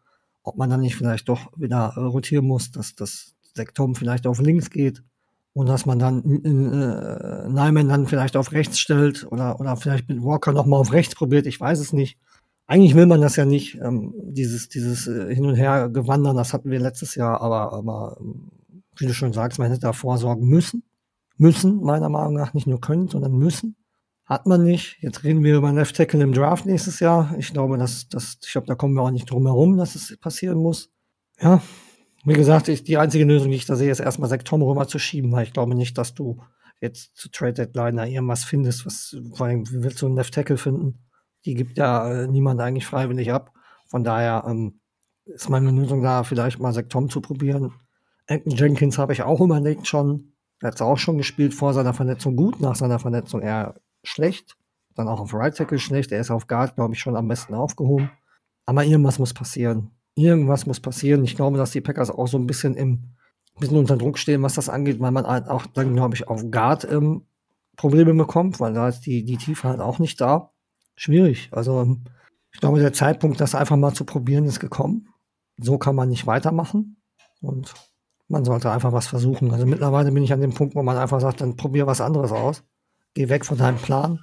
Erfinde was. Werd, werd kreativ. Das ist ja das, was du schon lange monierst, diese Unkreativität.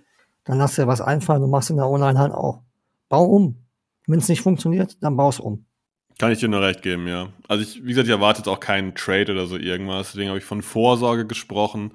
Man hätte da einfach früher das erkennen müssen und über diese Thematik, dass wir nicht mal einen Veteran haben, wie früher Lucas Patrick, der sicherlich kein Highlight ist, aber der an gewissen Positionen rein rotieren konnte, dann mal ein Spiel da durchgezogen hat oder so. Das fehlt uns komplett. Wir sind einfach komplett blank. Wenn die erste Formation nicht funktioniert, können wir irgendwelche Leute reinwerfen, die noch nichts bewiesen haben, außer dass hinter ihnen steht Drafted by Green Bay Packers im Jahre XY oder Undrafted Free Agent. Das ist das, was wir als Tiefe hinten dran haben. Und das ist ja für eine O-Line, die halt einfach nicht gesettelt ist. Und das ist unsere einfach. Es ist ja ein neues Produkt.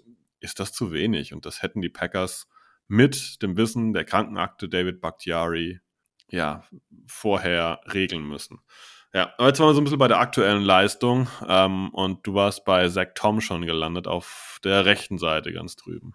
Genau, der hatte, er hatte naja, eins seiner schwächeren Spiele, der hatte vier Pressures zugelassen gestern. Ja, auch gut, junger Spieler, muss man auch mal zugestehen, dass der halt auch nicht immer, er ist äh, bisher, glaube ich, der konstanteste O-Liner, der, der diese Saison spielt und das hat halt auch mal ein bisschen was zugelassen, sehe ich jetzt nicht ganz so tragisch. Ähm, John Runyon hat, hat, solide gespielt, hat überhaupt keinen Pressure zugelassen gestern. Also die Guards waren gestern, wenn man jeglichen Zweifel haben, möchte ich nicht sagen, aber sie waren zumindest fehlerfrei, was das Passblocking angeht. Und äh, wie gesagt, das Problem ist halt dann einfach die Tackle-Position. Ne? Da, da muss man ansetzen. Strafen waren natürlich dann mit Rashid Walker war natürlich ein Problem. Wie gesagt, das waren zwei Third Downs, glaube ich, wo er dann äh, äh, dafür gesorgt hat, dass wir wieder weiter zurück mussten. Das, das hilft halt niemandem. Undiszipliniertheiten helfen niemandem, aber das zieht sich, das hat sich ja gestern irgendwie durchs ganze Team gezogen. Da waren ja überall Strafen auf allen Seiten des Balls, ob es Offense, Defense oder Special Teams waren, da waren überall Strafen. Ich glaube, am Ende waren es elf. Elf akzeptierte Strafen für 99 Yards und glaube ich noch zwei, die die Vikings abgelehnt haben. Und das ist halt auch ein Punkt, der, der, der so nicht geht wann das liegt, ob das wirklich immer nur die Undiszipliniertheit der Spieler ist oder dass da einfach auch vom Coaching-Staff einfach zu wenig drauf eingegangen wird, um solche Strafen zu vermeiden. Das sei mal dahingestellt, das kann ich nicht beurteilen. Aber es macht halt Kopfschmerzen. Ich glaube, das war ähm, seit, gerade in der ersten Halbzeit waren das die meisten Strafen seit 2012. Also seit elf Jahren hatte man in einer Halbzeit nicht mehr so viele Strafen. Das ist halt etwas, was jeglichen Rhythmus, wir sind ja immer wieder beim Rhythmus, was jeglichen Rhythmus stört. Und wenn die Online da ansetzen würde, mal vielleicht einfach mal ohne ein Holding, ohne Illegal Man Downfield, das hatten wir, glaube ich, diese Saison auch schon drei, vier Mal. Ich glaube, in Las Vegas auch schon zweimal. Ja, dann, das wäre schon mal ein Anfang, wenn die Online anfangen würde, keine Strafen mehr zu produzieren, um, um irgendwelche Plays kaputt zu machen. Ja, da würde ich ganz gerne auf den üblichen Punkt, auch das haben wir schon ein paar Mal erwähnt, äh, irgendwie wiederholt man sich so ein bisschen wie täglich grüßt das Murmeltier. Greenhorns. Sind einfach Greenhorns da. Greenhorn Quarterback, Center ein bisschen Erfahrung, Left Guard und Right Guard ein bisschen Erfahrung und außen stehen wieder Greenhorns, auf den Wide Receiver Positionen stehen Greenhorns. Dann kommt Brian Flores mit dieser Vikings Defense, Blitz, Blitz, Blitz, Blitz, Blitz, also lauter Blitzpaket oder die täuschen sie regelmäßig an. Dann steht da drüben Daniel Hunter mit neun Sacks, der Sack Leader im Moment oder vor diesem Spieltag in der NFL. Ich glaube, das macht auch mit denen was. Ich glaube, da zuckt man dann auch mal eher und man das merkt man, wenn da halt dann auch solche, solche Pakete einfliegen. Aber wie du halt auch sagst, das ist auch eine Frage von Coaching, Preparation ein bisschen. Ähm, irgendwo sehe ich auch dann eine Frage vom Talent. Muss man auch einmal sagen, dass dann gewisse Spieler das können. Du kannst nicht aus jeder Orange den maximalen perfekten Saft rauspressen. Die eine Orange gibt dir mehr, die andere weniger. Ne, das ähm, klingt jetzt total unfair und ich will ja auch niemand niedermachen. Ich habe definitiv weniger Talent als alle, die da in dieser O-Line rumstehen. Das ist völlig klar. Ähm, also es ist halt einfach nur so, dass man auch da wieder in Sache Vorsorge halt es vielleicht ein bisschen früher erkennen muss, wer da halt einfach mithalten kann ähm, und wer es vielleicht eher nicht kann. Und ähm, ich komme wieder zu diesem Punkt zurück, dass halt einfach, es ist schwierig dann für unseren Quarterback da hinten dran. Ja, und das, ähm, das tut mir so ein bisschen leid für ihn. Trotzdem muss ich sagen, ich fand die O-Line hat es abzüglich der Strafen noch ganz passabel gemacht. Ich hatte größere Bedenken, dass die Vikings da mit diversen Paketen regelmäßig durchschießen und das konnten sie nicht. Das konnten die Packers einigermaßen abwehren. Daher, ähm, sag ich mal, hat die O-Line den Test für mich einigermaßen bestanden. Ja, kann ich mitgehen. Also am Ende, am Ende war die O-Line nicht so der ausschlaggebende Punkt wie die, bis auf die Strafen halt, ähm, wie die letzten Wochen. Da, da gebe ich dir recht. Gerade im Passblocking war es war es okay. Run-Blocking schwer zu beurteilen bei nur 13 Läufen. Um, ähm, aber im Großen und Ganzen stimme ich zu. Im Großen und Ganzen kann man einigermaßen damit zufrieden sein, wie es gelaufen ist. Abzüglich ja. der Strafen, ne? Ja, bezüglich der 13 Läufe, wenn man noch die zweimal AJ Dillon ein Yard an der gegnerischen Goal äh, Endzone da abzieht, ja, dann sind wir bei 10 Läufen vielleicht am Ende noch, ne? Und das ist wirklich super, super schwer zu bewerten. Ähm, lass uns mal zur Defense gehen und da mache ich mal mit einem Take auf und sag, Gott sei Dank haben wir viel in die Defensive Line investiert und relativ früh. Und Gott sei Dank haben wir in Leute dann auch früh investiert wie Kobe Wooden und Carl Brooks. Ja, würde ich unterschreiben, weil ich fand die Front Seven gestern sehr ordentlich. Also die haben mich gestern jetzt nicht so enttäuscht. Da gab es eine andere Gruppe, die mich deutlich mehr enttäuscht hat. Aber gestern kann man doch mit der, mit der Front äh, echt zufrieden sein. Also ähm, Nose Tackle ähm, TJ Slayton. TJ Slayton hatte für mich ein Bombenspiel. Also das war, glaube ich, das beste Spiel von ihm, was ich, was ich von ihm gesehen habe. Er hatte gestern sieben, sieben Stops. Das ist, das ist ordentlich. Ähm, ich glaube, Colby Wooden war es mit dem geblockten Field Goal, ne? Das war Brooks. Das war Brooks, das ist Karl Brooks. Ähm, Devonta Wyatt hatte gestern ein gutes Spiel, fand ich. Ähm, war auch seit längerem wieder eins seiner besseren Spieler. Also mit der Front äh, kann man, konnte man gestern, man muss auch sagen, die Vikings, ähm, das Vikings Run Game ist nicht das Beste. Ähm, ein bisschen besser als das der Broncos von, von vor einer Woche. Aber im Großen und Ganzen fand ich die Front Seven gestern äh, bisschen mehr als in Ordnung schon. Also es war schon, war schon komplett in Ordnung. Ich fand es ich in Ordnung, wie es gelaufen ist. Und äh, da kann man gerade mit Carl Brooks und Colby Wooden, die ja eher spät gezogen sind, worden sind, ähm, doch sehr zufrieden sein eigentlich. Ähm, Kenny Clark, ähm, ja, bei Kenny Clark bin ich irgendwie diese Saison nicht so angetan. Irgendwas fehlt mir da bei ihm noch. War jetzt gestern auch nicht ganz so auffällig, noch bis auf einmal. Aber sonst ähm, glaube ich, äh, war die Defensive Front gestern auf der Höhe, sage ich mal, um, um gegen die gegen das Run-Game der, der Vikings erfolgreich zu sein. Das Einzige, was man halt leider nicht geschafft hat, ist, die Vikings bei null Rushing-Touchdowns die Saison zu halten. Das haben die Vikings trotzdem geschafft, aber ich glaube, wir haben auch nur 60 Yards im Run-Game zugelassen gestern. Und von daher bin ich mit der Front eigentlich recht zufrieden. Ja, mit der Front kann man zufrieden sein. Mein Take war aber eher dahin gerichtet, ähm, dass die performt haben, die spät gezogen wurden. Wir ballern seit Jahren in den frühen Runden in die Line. TJ Slayton, Kobe Wooden, Carl Brooks. Das sind die Leute, die wir hinten gezogen haben. Ich stelle fast jetzt irgendwann mal die Frage, müssen wir eigentlich immer so viel da reinballern, weil Devonta Wyatt fand ich jetzt okay. Lucas Van Ness wurde gar nicht so viel wieder eingesetzt. Ja, das haben wir erwartet. Aber eigentlich muss ich sagen, wir spielen da vorne eine ganz schön harte Mischung. Was ich gut finde. In Akbari war auch noch da, darf man auch nicht vergessen. Ähm, wir spielen eine ganz schön harte Mischung an der Line. Aber die, die wir jetzt mit richtig, äh, ja, mit richtig äh, Draftkapital gezogen haben, die kriegen eigentlich gar nicht so viele Snaps. Ähm, das ist zuletzt schon aufgefallen, als bei den Raiders Max Crosby quasi komplett durchgespielt hat. Der Lineman mit den meisten Snaps. Kalle, was denkst du, wer war's? Bei uns gestern, mit den meisten, hm. ich sag, TJ Slayton war's. Kenny Clark, 55. Danach kam TJ Slayton. Rashawn Gary nur 64 Prozent. Ähm, Devonta Wyatt unter 50, Lucas Van Ness 36 und Kobe Wooden sogar nur 18 Prozent der Snaps, also 13. Und ähm, ich muss deutlich sagen, ich mag unsere Defensive Line. Ich finde, du hast absolut recht gehabt, dass die auch allesamt gut performt haben. Ich war zufrieden. Preston Smith habe ich gestern stark äh, gesehen. Das war ein richtig gutes Spiel von ihm und ich bin jetzt nicht der größte Preston Smith-Fan. Das war aber wirklich völlig in Ordnung. Ähm, aber ich möchte jetzt kein weiteres Investment in nächster Zeit mehr reinsehen. Wir sind so breit aufgestellt. Man muss fast schon sagen, nachdem Wooden und Brooks so gut spielen, eigentlich fast schon zu breit, weil wir haben gar nicht ausreichend Snaps für die alle. Also, weil eigentlich möchte ich mehr Gary sehen, aber ich möchte auch nächstes Jahr garantiert mehr Van Ness sehen. Aber ich kann das nicht bei Enak Bari, Wooden und Carl Brooks abstreichen. Auch nicht bei TJ Slayton. Kenny Clark, muss ich sagen, enttäuscht dieses Jahr, aber das ist vielleicht das Jahr, was ich ihm mal geben muss, weil die letzten Jahre fand ich ihn eigentlich immer ganz akzeptabel. Aber die Frage ist, wo nehme ich die Snaps einfach her? Und daher, ähm, ich mag unsere Defensive Line, aber ich möchte schon sehr, sehr weiter Blick jetzt in die Offseason, da keine weiteren Investments im Moment reinsehen, wenn wir die alle behalten, weil wir sind ausreichend tief besetzt. Wir können die Positionen da auch durchtauschen. Kenny Clark kann genauso gut wieder den Spot von Slayton übernehmen, sollte der mal irgendwie ein Problemchen haben. Ähm, die Defensive Line ist von der Masse und von der Klasse her nicht das Problem der Packers und das haben sie gegen die Vikings gezeigt. Ja, definitiv. Habe ich ja gesagt, ich war, ich war sehr zufrieden damit.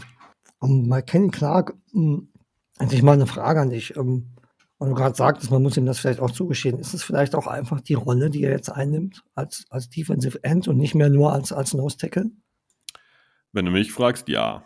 Also ich glaube nicht, dass er ein End ist. Also er war schon immer ein Defensive Tackle, der eigentlich nicht als Edge Rusher in dem Sinne agiert. Das hat er am College damals nicht gemacht bei den UCLA, UCLA Bruins. Ähm, das hat er die Jahre über die NFL nicht gemacht. Er ist einfach jemand, der geradeaus durchgeht. Ähm, ich sage jetzt nicht im Aaron Donald-Stil, aber er wühlt halt einfach durch die Mitte durch. Das ist sein Ding, das ist sein, sein Markenzeichen. Und ich glaube, dass es ihm nicht gut getan hat. Es ist ein zweischneidiges Schwert auf der anderen Seite. TJ Slayton überzeugt. Ja, den kann man jetzt auch nicht rausnehmen. Da macht es richtig, richtig gut für, ich weiß gar nicht, Slayton war ein Fünftrunden-Pick, glaube ich mal. Bin mir gar nicht mehr sicher. Ähm, du nickst, also ja, war ein Fünftrunden-Pick. Ähm, aber irgendwie, deswegen sage ich auch, ich finde, unsere Line davon ist fast schon überfüllt. Wir haben fast schon zu wenig Platz für all die Spieler, die eigentlich da eine ganz gute Performance abliefern. Und jetzt bin ich gleich mit einem Take viel, viel weiter.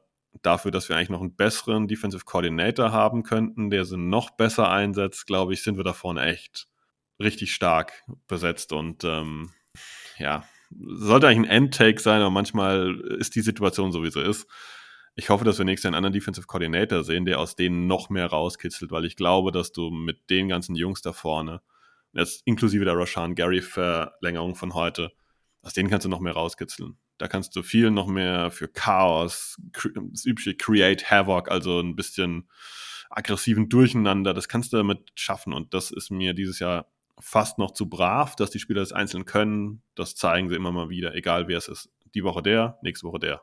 Aber die Line ist eigentlich echt gut drauf. Ähm, bloß Kenny Clark finde ich eigentlich auf Edge falsch. Ja, da können wir, glaube ich, einen Haken dran setzen. Zu Joe Barry möchte ich mich nicht mehr äußern. Das Thema ist für mich äh, rotes Tuch so, mittlerweile. So. Also das, was der, was der da veranstaltet mit den Jungs, ist fahrlässig. Punkt.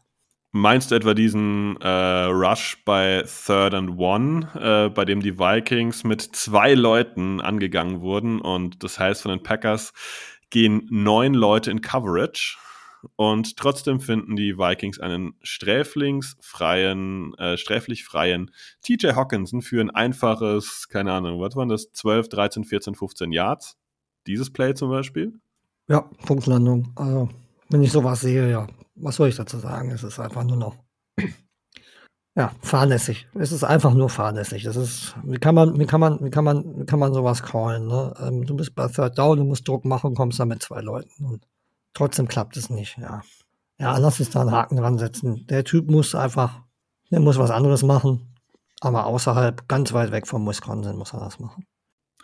Ähm, ein, ich muss noch einmal ganz kurz auf das Play eingehen. Man muss es einfach mal verdeutlichen. Wenn es Man-Coverage ist, und du hast neun Leute, die da in Coverage gehen, dann ist jeder gedeckt, eins zu eins. Oder irgendjemand hat einen Tiefschlaf gehabt. wenn das Zone Coverage ist, dann bist du mit neun Leuten, die Zones abdecken, sowas von breit aufgestellt, dass es fast ein zu dichtes Feld ist. Ne, also das ist und dann finden die Vikings an der linken Außenlinie TJ Hawkinson wirklich absolut blank. Das ist, das ist, das war wirklich grausam. Ich kann jedem, der es nicht glaubt, schaut sich nochmal an. Third and One, TJ Hawkinson fängt das Ding für 13, 14, 15 Yards. Und ihr seht zwei Leute, die in den Rush gehen, der Rest geht in Coverage, droppt. Und das ist. Wir haben so viel über Joe Barry schon geschimpft, aber das ist einfach absurd. Das ist einfach absurd, weil wenn du mit neun in Coverage gehst, wenn sie dich dann kriegen, die Vikings, dann müssen sie laufen. Dann sagst, okay, dann habe ich das jetzt falsch angenommen, aber dass, wenn du so krass den Pass verteidigst, dann muss der Pass auch verteidigt werden und da darf da keiner frei sein. Und das ist, ich darf das im Podcast ja fast kaum noch sagen, aber es kotzt mich an. So einfach ist das. So, und jetzt gehen wir mal zum anderen schönen Thema. Linebacker, oder? Devontre Campbell zurück. Quay Walker dabei. Mal keine Ejection. Wie fandst du die zwei? Mm, also Devontre Campbell fand ich gut. Hat ähm, aufgeräumt dahinter. Also ich finde find dafür, dass er so lange verletzt war, ist er doch ordentlich zurückgekommen. Quay Walker fand ich ja unauffällig eigentlich. Und das Einzige, was mir im Kopf hängen geblieben ist, hat der Touchdown, der Rushing Touchdown, wo er eigentlich dran ist und es trotzdem nicht schafft, Cam Akers vor, vor der Goal-Line zu stoppen. Um, Miss Tackles war ja auch ein Thema gestern wieder. Aber ich glaube, als Linebacker-Duo war das eine grundsolide Leistung. Wie gesagt, ich habe ja gesagt, die Front Seven fand ich insgesamt eigentlich recht gut. Und äh, der Ronnie Campbell hat gestern doch ein recht ordentliches Spiel gemacht. Quay Walker ist mir jetzt nicht ganz so, so, so im Kopf geblieben wie Campbell, sag ich mal. Und Campbell war deutlich auffälliger für mich. Und von daher, ich bin nicht unzufrieden mit den Linebackern, sagen wir es so. Da habe ich gar nicht weiter was hinzuzufügen. Das ist eigentlich gut beschrieben. Sehe ich genauso. Dann gehen wir zu einer Gruppe, die eigentlich die klassische Stärke der Packers die letzten Jahre war. Und äh, das wird auch ein ganz easy Talk jetzt, glaube ich, werden, weil es wird ganz locker flockig, weil es eine gute Leistung war von Jair Alexander und Rasul Douglas, oder? Mhm. Das möchte ich nicht bestätigen, werde ich nicht bestätigen und will ich nicht bestätigen. Falls jemand es nicht gehört hat, das war Ironie. nur, nur zur Info. Ich habe da mal ein paar Zahlen zu dem Spiel gestern. Einfach nur mal in den Raum geschmissen. 17 erlaubte Receptions für 207 Yards, ein Touchdown und ein Passer-Rating für 119,6. Das sind die Zahlen der drei Cornerbacks gestern.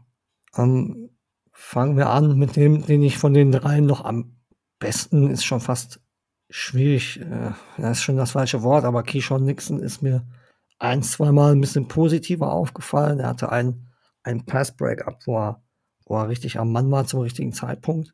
Um, ähm, er hat mir, wie gesagt, von den drei noch, noch mit am besten gefallen und ich bin kein Fan von ihm als, als, als Corner, muss ich ganz klar sagen. Ich finde, der ist in der Rolle einfach nicht, nicht gut genug. Es ist halt ein Special-Teamer und bleibt ein Special-Teamer für mich und ist kein Slot Corner auf, auf NFL-Niveau. Aber er war noch der von den dreien, wo ich sage, da kann ich noch was Positives sehen.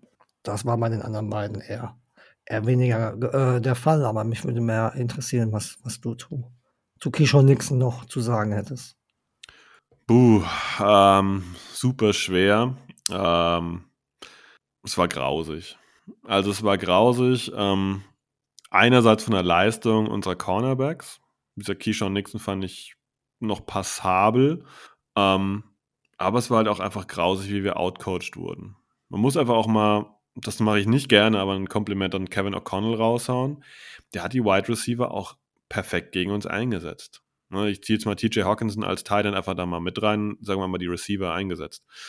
Der hat regelmäßig Jordan Addison, der von der Statur her Jair Alexander sehr, sehr ähnelt, gegen ihn gesetzt und Alexander mit einem ebenfalls ähnlich shifty, ähnlich speedy Guy, der aber jetzt nicht ein klassisches Deep Threat nur ist, ähm, da entgegengesetzt und er hat gewonnen. Er hat gewonnen. Ob Jair nicht fit war, boah, ist schwer zu spekulieren, aber auf jeden Fall, ähm, Jair hat gespielt wie ein Corner Nummer 5, Nummer 6 in einem Team.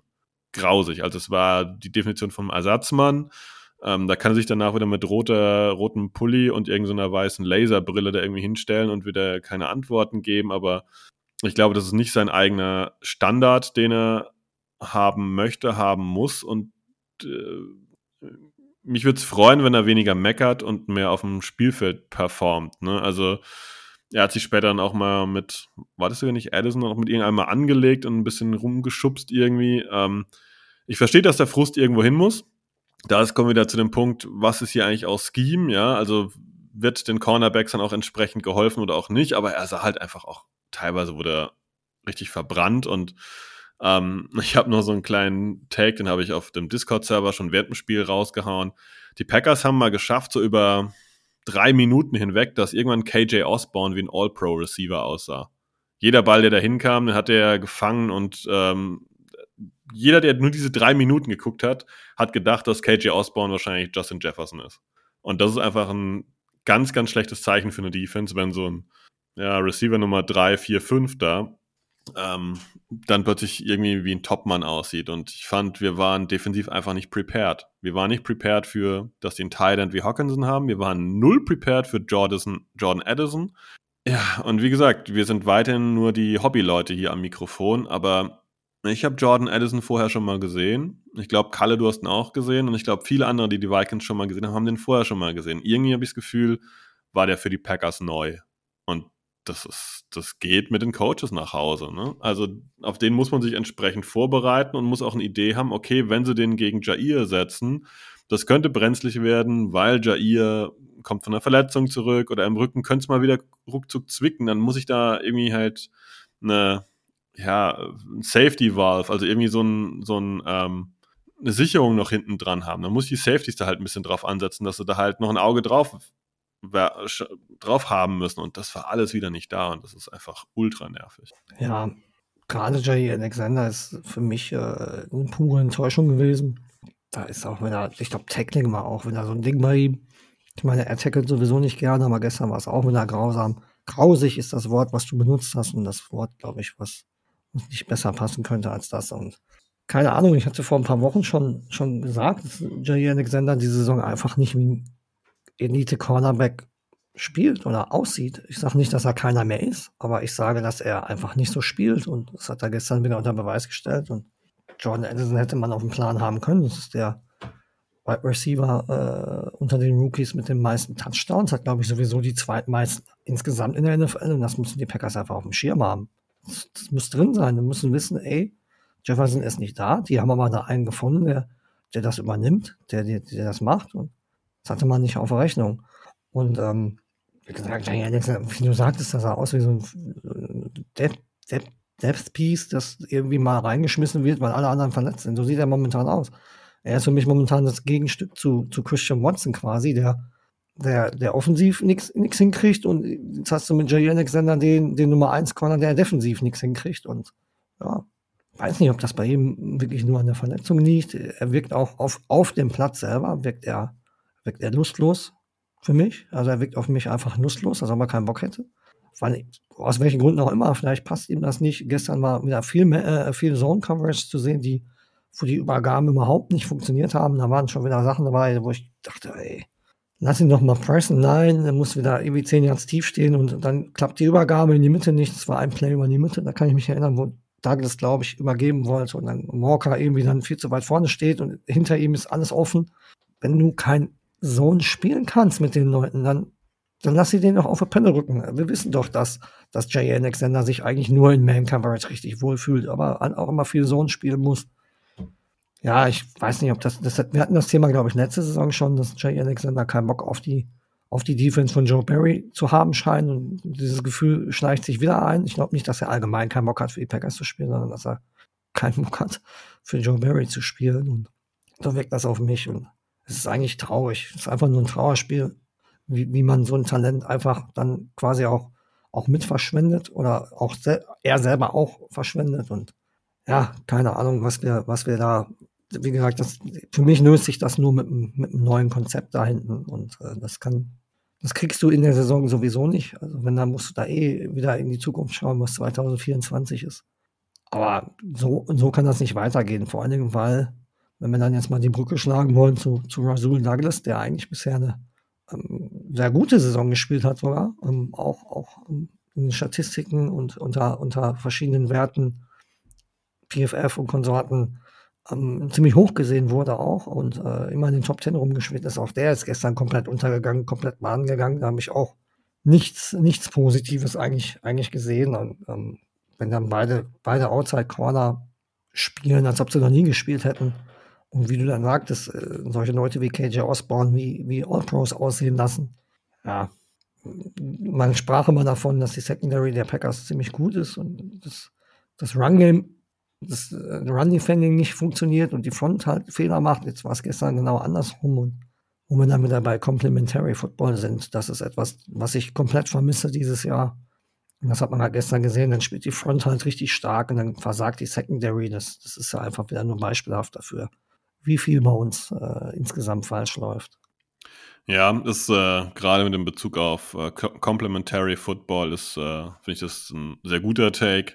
Ähm, ich glaube, dazu ist auch fast alles schon gesagt. Das ist einfach irgendwie den, Eindruck, ich will es gar nicht aufwärmen, den Eindruck aber halt macht, dass äh, man muss ja ehrlich sein, Jair Alexander ist am besten, wenn er so ein bisschen grabby auch sein kann, wenn er am Mann dran ist und ein bisschen dem im Ohr liegt, den belabert, ein bisschen dem Ellenbogen mal drückt und so weiter. Das ist sein Spiel und äh, der Vergleich mit Watson und der Offense, dass das einfach auch gar nicht irgendwie zu passen scheint, das, ähm, ja, das, das, das drückt sich einem so ein bisschen auf. Ähm, ja, hinzu kommt halt die Sache, die wir auch in, in der Offseason erwähnt haben. Irgendwie, wir drehen uns hier manchmal im Moment im Kreis, aber klar, die Safety-Tiefe fällt uns jetzt halt auch auf die Füße. Ne? Rudy Ford macht immer noch einen ganz passablen Job. Kollege Owens ist halt einfach einer der schlechtesten Safeties, die in der NFL starten können. Und wir haben halt nichts hinten dran. Ähm, ja, und das fällt uns jetzt halt auf die Füße. Auch da könnten wir so ein bisschen über das Thema Vorsorge sprechen. Die Packers haben versucht, da ein bisschen Vorsorge zu treffen, indem sie halt Owens überhaupt erstmal geholt haben. Und wie ist der andere Kollege? Tavarius Moore oder sowas, der es am Ende nicht gepackt hat.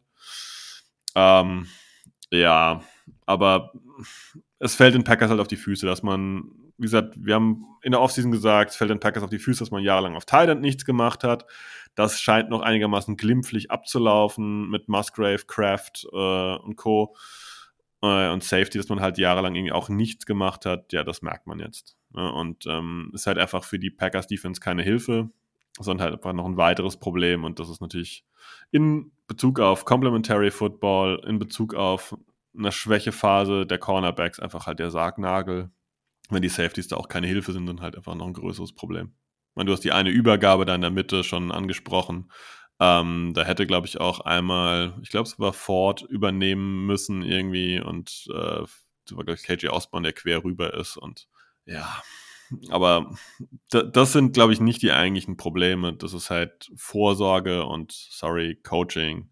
Und du wolltest sagen, Joe Barry ist ein rotes Tuch. Ja, für mich auch.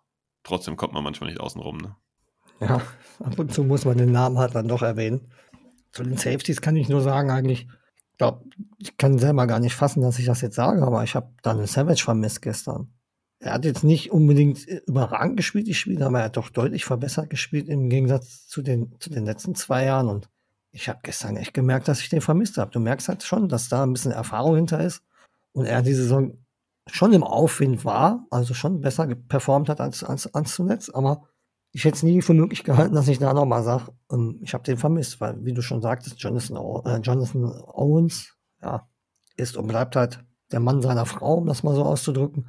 Und, äh, und äh, ja, Anthony Johnson Jr. als, als Siebtrunden-Pick, von dem erwarte ich das einfach nur nicht. Und äh, Rudy Ford fand ich eigentlich, eigentlich ganz passabel, hatte da auch ein, zwei Plays, ich glaube, in der Endzone, wo er den Ball noch rausboxt, ich glaube, das war er. Ähm, also dafür, dass man bei ihm immer dachte, er ist so ein Safety 3, 4 mit Special Teams Stärken und äh, dafür macht das wirklich ordentlich. Also das Safety Duo um Savage und Ford zusammen hat mir eigentlich ganz gut gefallen. Wie gesagt, ich habe gestern Savage dann noch doch schon vermisst, so ein bisschen. Obwohl ich, wie, wie gesagt, das selber nicht glauben kann.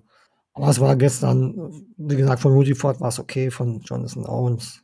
Ja, der ist es nicht, wie du schon gesagt hast. Da hätte man vielleicht doch nochmal gucken können auf dem Free Agent Markt vor der Saison, ob man da nicht günstig hätte eine Alternative finden können zu ihm. Das Schlimme ist an deinem Take, wenn man einen Safety wie Donald Savage, der im unteren Drittel der NFL-Qualität sich bewegt, vermisst, dann weißt du eigentlich, wie tief du drin steckst im Safety-Schlamassel. Und ähm, ja, wie du gesagt hast, ähm, man grinst fast jährlich, wie lange relativ passable Safeties jedes Jahr eigentlich noch auf dem Markt verfügbar sind. Ja, Packers, Vorsorge, das Thema haben wir schon mal gehabt. Jetzt kriegen wir es halt ganz bitter aufs Brot geschmiert und du hast schon gesagt, Anthony Johnson ist die Alternative in Siebtrunden-Pick. Ähm, ja, was ist, wenn nächste Woche Rudy Ford mal kurz für fünf Plays einen Zwicken hat und gleichzeitig Owens irgendwas hat, dann, keine Ahnung, dann schieben wahrscheinlich Johnson aufs Feld, Rasul Douglas auf Safety und, keine Ahnung, werfen Kollege Ballantyne wieder auf Corner rein oder was auch immer. Also das ist Vorsorge, Vorsorge, Vorsorge und äh, das ist, glaube ich, der Vorwurf, um vielleicht mal so ein bisschen die Endkurve zu kriegen, den ich hauptsächlich gute Kunst mache, dass wir da ein bisschen unbalanced waren. Und deswegen sage ich deutlich, ich möchte dieses Jahr keine weiteren Reinforcements in die Defensive Line sehen. Wir haben woanders Stellen, wo auch mal nicht die allerhöchste Munition rein muss. Aber ich denke, so ein Viertrunden-Pick in so ein Safety, vielleicht auch gerne sogar früher, ist ein Muss. Ist ein Muss, Punkt. Ja, definitiv. Ich meine, man muss, man muss auch sagen, dass dieses Jahr die Safety-Klasse eher glaube, der ist ja ein bisschen besser. Und äh, ich, einen Drittrunden-Pick möchte ich nicht investieren, weil dann wird er nicht gut. Ähm, also müsste es schon, wenn wir schon früher gehen, dann müsste es schon fast zweite Runde sein. Muss man halt gucken, was da ist. Aber auf Safety muss einfach was passieren. Es kann so nicht weitergehen und da muss man eine Lösung finden.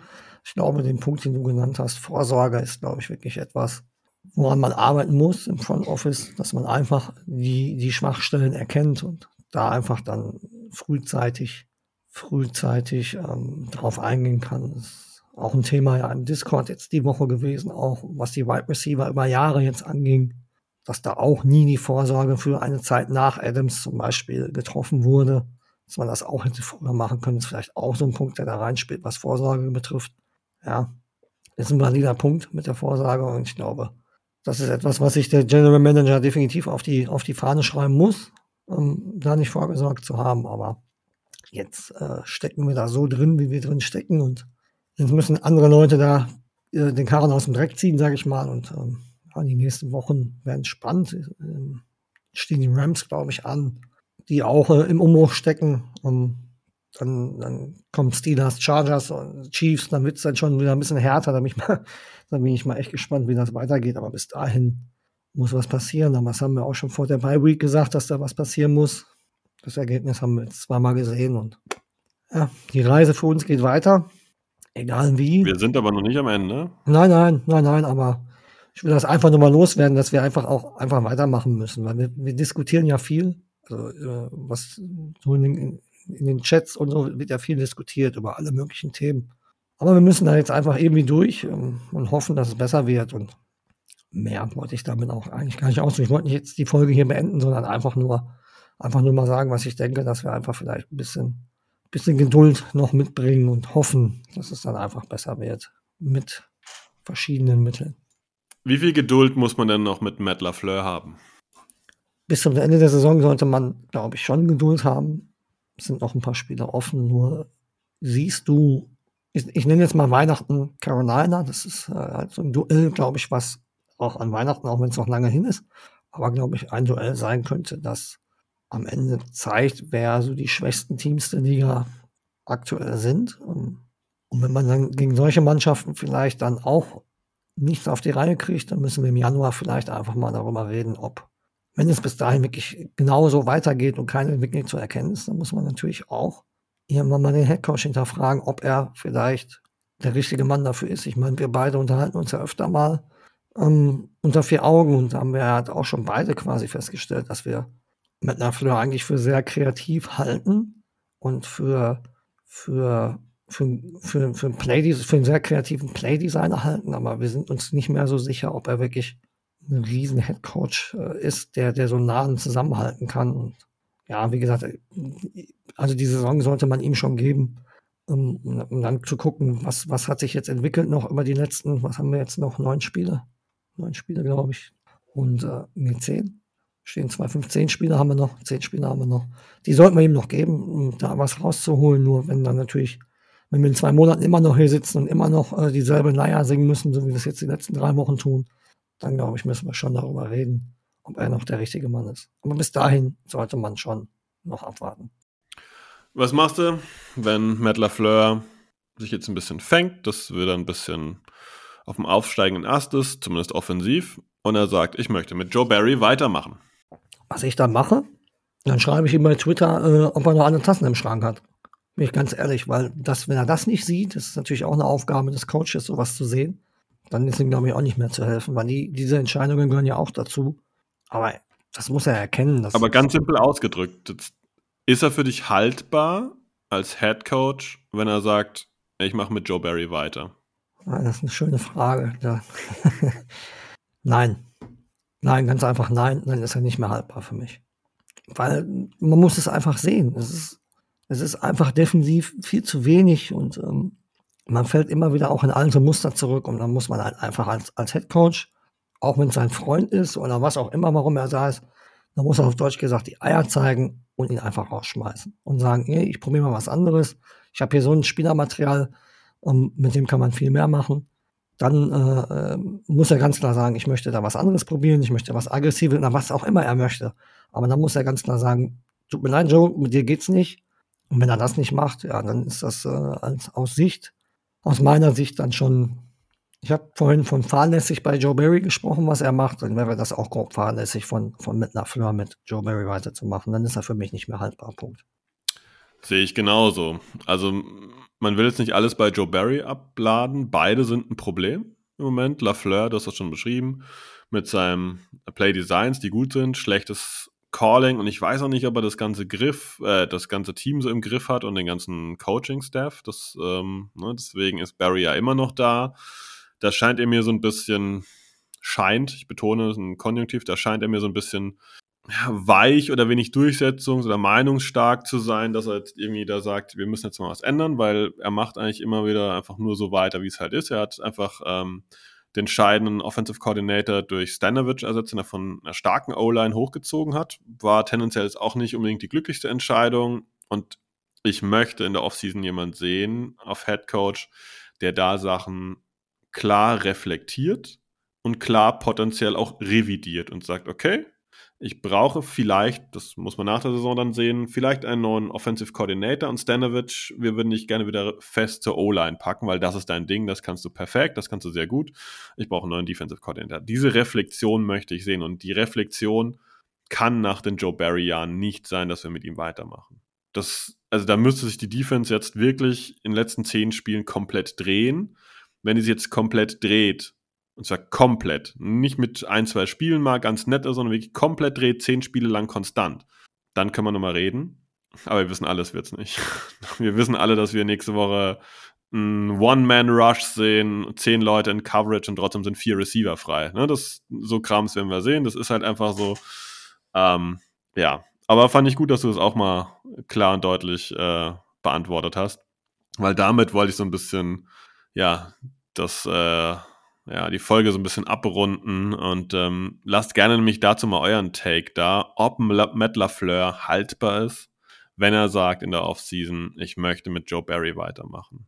Können wir dann Matt LaFleur behalten oder ist er dann eigentlich, äh, setzt er sich quasi selbst vor die Tür? Damit würde ich fast sagen, sind wir am Ende der Folge, Kalle, außer du hast noch was.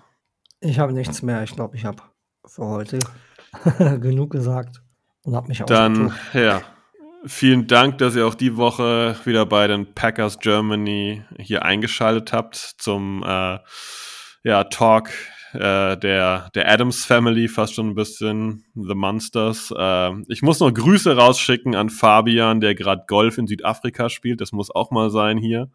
Dementsprechend, Fabian, ich hoffe, du hast bis zum Ende gehört und ich bin raus mit einem Go Pack Go. Go Pack Go.